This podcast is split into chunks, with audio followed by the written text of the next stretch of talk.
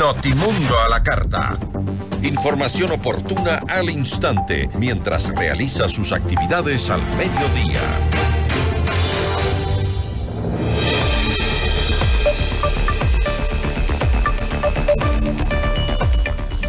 Seis días le tomó al gobierno gestionar la liberación de alrededor de 200 guías penitenciarios permanecían secuestrados en las cárceles. Ahora eh, tienen estos guías que regresar a trabajar en las mismas condiciones en las que pues se dio su secuestro. La entrevista a la carta, en diálogo directo con los protagonistas de los hechos.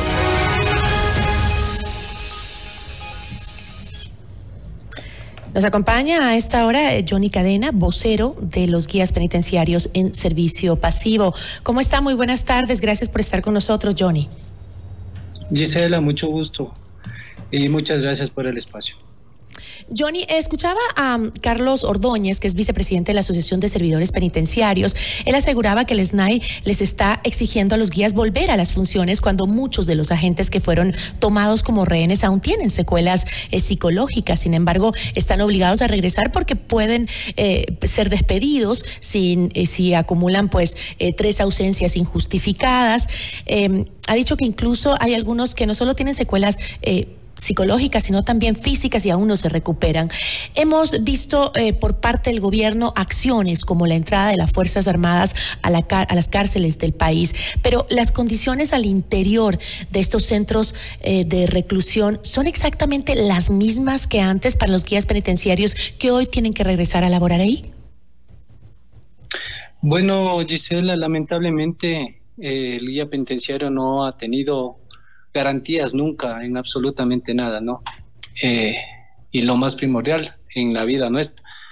Lo que podemos manifestar ahora, lo que hemos visto es que lamentablemente la falta de personal que ha sido desde hace años atrás eh, ha descargado esta situación y lamentablemente hoy los compañeros pues eh, en una situación de obligo, digamos así, le tienen que volver a los labores pero no existe el gobierno que está garantizando absolutamente la vida de los compañeros, porque le pongámonos a pensar de que si estuvieron secuestrados eh, los días que, pasaron secuestrados, ¿quién les garantiza, Gisela, de que ellos no van a atentar contra la vida nuevamente de los compañeros?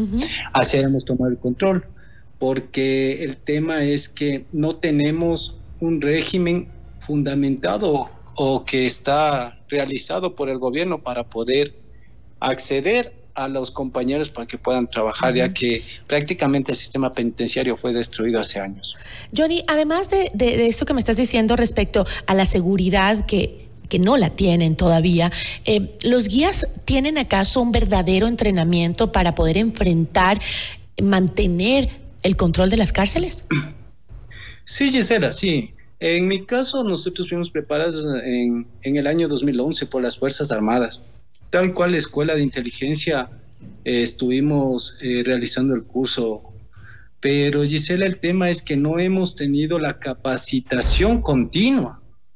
Y prácticamente nosotros, eh, al no tener la capacitación continua, perdemos el, el mando dentro de las cárceles por el tema político, Gisela. Capacitación existe, capacitación hay de compañeros que incluso han salido a Estados Unidos a capacitarse. ¿Y qué hay de las eh, herramientas, Johnny? ¿Tienen las herramientas necesarias para mantener el control de las cárceles? Exactamente, justamente a eso me iba Gisela. Lo que pasa es que el cuerpo de seguridad y vigilancia no ha sido fortalecido en ningún gobierno, en ninguno. Entonces, lamentablemente, nosotros podemos tener la capacitación mental eh, psicológica para poder ingresar a las cárceles. Pero si no tenemos las herramientas, ¿cómo podemos hacer eso? ¿Esas herramientas qué son? ¿Tienen armas, eh, protecciones para ejercer su oficio? Exactamente, el guía penitenciario está facultado para, para, para poder eh, accionar armamento letal y no letal. Pero lamentablemente fuimos, fuimos quitados el, armamento en el año 2019 y prácticamente el guía penitenciario ahora no puede ingresar ni siquiera con un gas pimienta. Entonces, nosotros solamente somos pantalla dentro de las cárceles, Gisela, donde que ahora prácticamente el privado de la libertad eh, es quien manda dentro de las prisiones, ¿no? Cosa que hace años atrás no se veía. eh, pero según, eh, por ejemplo, ahora vemos a cada momento que entran a encontrar eh, armas de contrabando. Eh, se encuentra también hace, hace poco, por segunda ocasión, se encontró que en el SNAI habían, encontraron armas de contrabando, se mete por ahí un montón de cosas a los, para los privados de libertad. esta, esta corrupción que existe hoy y el contrabando que ha permeado las diferentes dimensiones y niveles del SNAI. Eh, ¿Esto sucedía antes? ¿Desde cuándo pasa esto? lamentable no, Gisela. Eh, lamentablemente no. Nosotros hemos, eh, yo salí en el año 2016 por una terminación de contrato de parte del gobierno donde que pedían que prácticamente nosotros no éramos indispensables o que nosotros estábamos en vano ahí en las cárceles, que el personal no, no estaba, estaba demasiado. Ahora vemos que no es así, la falta de guías penitenciarios es absolutamente necesaria y prácticamente eh, nosotros eh, quisiéramos eh, ver la, la, la, situación desde otro punto de vista, ¿no? Porque recordemos que quien tiene el control es la Policía Nacional, Gisela. Desde el año 2016, 2014 más o menos, la Policía Nacional se hizo cargo de los filtros de, ingreso a las cárceles del país. Entonces, lamentablemente, no, obviamente la gente indica de que el día penitenciario es quien mete las armas, mete municiones, mete artículos prohibidos, pero por supuesto, Gisela, no nos damos cuenta quién tiene el control de los filtros. Recordemos que en los estados de excepción y hasta la actualidad quien ha tenido el, control del primer filtro es las Fuerzas Armadas. Pero también se hablaba de las llaves, las llaves de los pabellones. Las llaves de los pabellones no lo tienen eh, la policía ni los guías, lo tienen los internos. Sí, Gisela, pero las, las cosas entran por la puerta principal donde que los guías prácticamente son revisados de pies a cabeza, desvestidos por, por parte, por poco, donde que los administrativos no son así. Los señores directores entran sin, sin, sin ningún tipo de revisión. En los grandes operativos, Gisela, se han encontrado eh, armamento, pero prácticamente de Policía Nacional y del Ejército. Cuando usted entra a una regional, Gisela, yo le hago una pregunta. Si usted entra con mil elementos policiales o mil elementos eh, eh, del Ejército, ¿cómo, quién, les revisa el armamento que, que, que ingresa, Gisela? ¿Y quién les, revisa el armamento que saca? Pero por favor, aquí no es solamente de echar la culpa a los guías penitenciarios, que no digo que existen malos elementos, ¿no? Y que han trabajado comúnmente con la policía, con elementos de la Policía Nacional, inclusive con elementos de las Fuerzas Armadas, que hemos visto que han sido detenidos dentro de los filtros de ingreso a, las cárceles.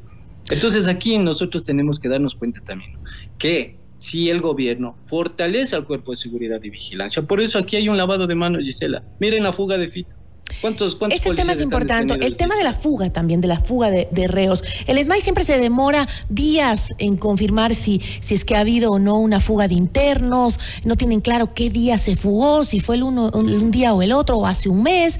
¿Eso qué quiere decir? Que no tenemos un verdadero conteo de internos, no tenemos una base de datos real de quiénes están presos y quiénes no en las cárceles. ¿Desde hace cuánto? Lamentablemente, lamentablemente hay que decirlo que sí, Gisela el cuerpo de seguridad y vigilancia absolutamente perdió el control y perdió la autoridad. Sí, y, el privado de la libertad es quien da ahora los numéricos dentro de los pabellones. ¿Por qué? Porque prácticamente el SNAI no ha fortalecido, repito, al cuerpo de seguridad y vigilancia y ha quitado lo que en verdad el trabajo que anteriormente se realizaba. En vez de fortalecerlo, fue quitando. Y dentro de las fuerzas del orden existe una estructura jerárquica que ofrece eh, crecimiento profesional a los uniformados. ¿Es esta eh, realidad también en los guías penitenciarios o no? Tuvimos eh, un acercamiento sobre el tema de la tecnicatura de seguridad penitenciaria. Muchos compañeros, la mayoría lo realizaron, pero... ¿Pero existe una carrera de jerarquías o no? La jerarquización no se basó solamente en eso, sino que lamentablemente la jerarquización fue un, proyecto mal realizado porque nosotros fuimos de los que presentamos el proyecto a realizar de la jerarquización, pero lo realizó mal. En, la, en el tiempo del mundo Moncayo, el señor general lo que hizo fue acoger a personal nuevo para que pueda mandar a las cárceles y ese es un gran eh, mal que por el, eh, ahora eh, vemos el descontrol total. ¿Por qué? Porque Gisela cogieron a personal nuevo, recién ingresado, para que mande a personal que ya tiene 20, 25, 30 años de servicio. Entonces, prácticamente, ¿en qué parte del mundo usted ha visto que la experiencia de en una situación aún más caótica de donde lo que se está viviendo no le dan el servicio que, se necesita. Es decir, no existe un proceso de jerarquización dentro de las filas de los guías penitenciarios. No existió, solamente fue eh, situaciones a dedo, donde que títulos universitarios prácticamente por, eh, sin desmerecer a nadie, que tenían de, de chefs, pasaron a ser jefes jerárquicos superiores cuando una persona tenía 30 años de experiencia dentro de las cárceles a nivel nacional. Ahora es un subordinado de, una, de un muchacho que entró con el título de chef. Esas son las consecuencias que ahora vivimos.